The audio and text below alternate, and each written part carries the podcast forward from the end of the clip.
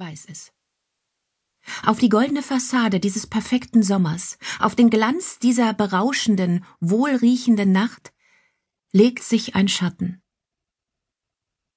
Das Haus hat seine Geheimnisse immer treu gehütet, also wird es auch jetzt nicht preisgeben, was bevorsteht. Und so nimmt es die flüchtigen Erinnerungen an die erste Liebe eines Mädchens in sich auf, um sie für immer sicher zu bewahren. Der Tod ist eine komische Sache. Nicht wirklich komisch natürlich, komisch überhaupt nicht, aber seltsam. Der Tod beobachtet, wartet auf den Moment, in dem er zuschlägt, und wenn er es tut, wird nichts mehr sein, wie es vorher war.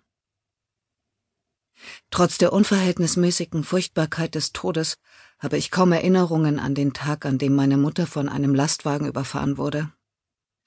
Unzusammenhängende Fetzen wie die absurde Menge Glas, die der Lastwagen auf die Gower Street schüttete, das verkrampfte Gesicht meines Vaters, als wir auf das Taxi warteten, das uns zu ihrer Leiche fahren sollte. Wie meine Schwester Venisha mit der Polizei stritt, die bestimmt einen Fehler gemacht hatte. Machte denn heute niemand mehr ordentlich seine Arbeit?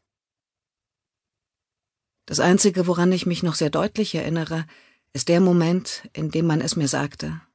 Denn in diesem Moment, ich stand gerade vor dem Kühlregal in den Händen 65 Eier für das Baiser, verschwanden alle Tränen, die ich hätte weinen können, und meine Augen trockneten plötzlich und unerklärlicherweise aus.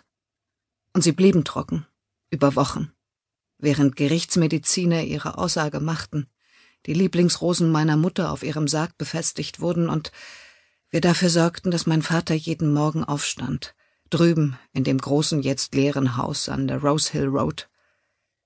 Die ganze Zeit vergoss ich nicht eine Träne. Als ich klein war, weinte ich so schnell und so oft, dass meine Mutter einmal bemerkte, mein Körper müsse zu zwei Dritteln aus Salzwasser bestehen.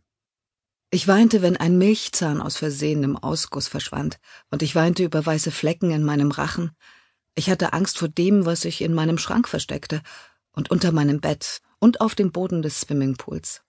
Du meine Güte, Eddie, sagte meine Mutter mit einem Zucken im Gesicht und schob ein Taschentuch in meine Richtung, wenn meine Augen anfingen zu glänzen und meine Kehle versuchte, das Schluchzen zu unterdrücken, das so schwach und unnütz war, obwohl man doch stark sein, die Schultern straffen und weitermachen sollte. Komm schon, Schatz, guck dir Venisha an, vier Jahre jünger als du und sie weint nicht. Aber jetzt, da ich durch eine perverse Wendung des Schicksals Gelegenheit gehabt hätte zu glänzen, war Mutter verschwunden. Das Äußerste, was ich hervorbrachte, war ersticktes Schluchzen, krampfhaftes Würgen, um den komischen Kloß zu vertreiben, der dauerhaft in meiner Kehle festzusitzen schien. Je schlimmer Venisha trauerte, wie es ein Goldkind eben tut, je mehr Gewicht sie verlor, je bleicher und schemenhafter sie wurde, desto trockener wurde es in mir. Das machte mir große Sorgen bis ich auf den Gedanken kam, dass ich vielleicht genau das tat, was meine Mutter immer von mir erwartet hatte, stark sein und die Schultern straffen. Mein Vater war sehr still geworden. Sein einziger Zusammenbruch zwei Wochen nach der Beerdigung war vollkommen unspektakulär gewesen. Er war einfach nicht mehr aufgestanden. Als seine Schlafzimmertür an Tag vier um fünf Uhr nachmittags immer noch geschlossen war, fuhren mein Bruder Jess und ich mit ihm zum Arzt und dann ins Krankenhaus aus dem er eine Woche später so ruhig zurückkam, dass es beinahe unheimlich war. Durchaus erleichtert wandten sich meine Geschwister wieder ihrer eigenen Trauer, ihren jeweiligen Berufen und entstehenden Familien zu. Ich blieb beunruhigt von dem Ausdruck in den Augen meines Vaters. Manchmal musste ich gegen den Wunsch ankämpfen, ihn zu kneifen, richtig doll, einfach um sicher zu gehen, dass er nicht auch gestorben war und nur seinen Körper dagelassen hatte, der aufstand und zur Arbeit ging und danach Tee aus Tassen trank, die er samt Bodensatz im ganzen Haus stehen ließ. Den Todestag meiner Mutter fürchtete ich schon, bevor Venisha anfing, mit Ideen um sich zu werfen, wie man ihn begehen könnte.